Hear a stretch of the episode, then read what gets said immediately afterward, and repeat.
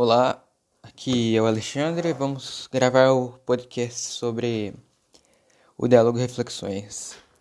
A primeira pergunta é quais os tipos de energia que você utiliza em sua casa? A maior tipo de, o maior tipo de energia que acho que utiliza em qualquer casa é a térmica, porque a térmica é literalmente uma energia que a gente usa todo dia. A gente tem que usar para praticamente qualquer aparelho eletrônico é, ele que usar para fazer comida. Então é uma das que a gente mais utiliza. E em segundo, a energia. Eu imagino que a energia mecânica, vindo da energia elétrica daí. Todas as energias se derivam da energia elétrica no caso. Mas a mecânica e a térmica são os que mais desaparecem depois disso. Essa energia geralmente vem do do cabo dos cabos, vem da rua, né? De alguma usina. E passam pelos cabos e vêm aqui até a nossa casa, no caso. E elas vêm em forma de energia elétrica, de eletricidade.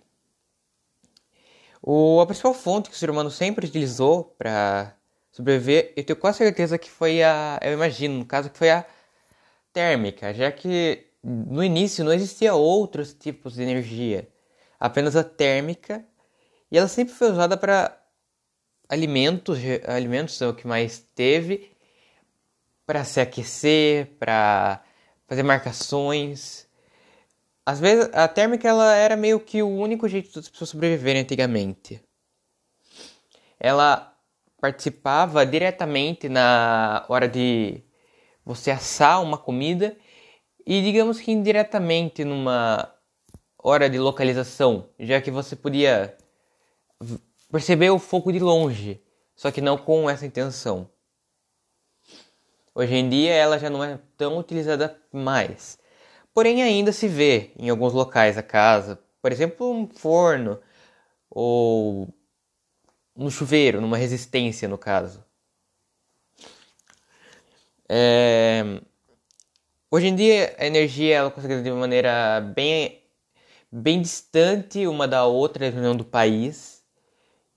Muitos países a, eh, a gente usa ainda energia hidrelétrica, que é um grande problema ambiental na hora que a gente constrói as hidrelétricas, no caso.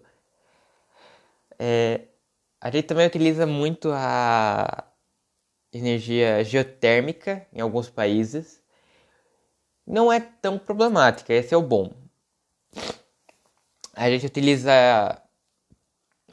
energia nuclear, que é uma das mais limpas. O problema é a poluição nesse caso.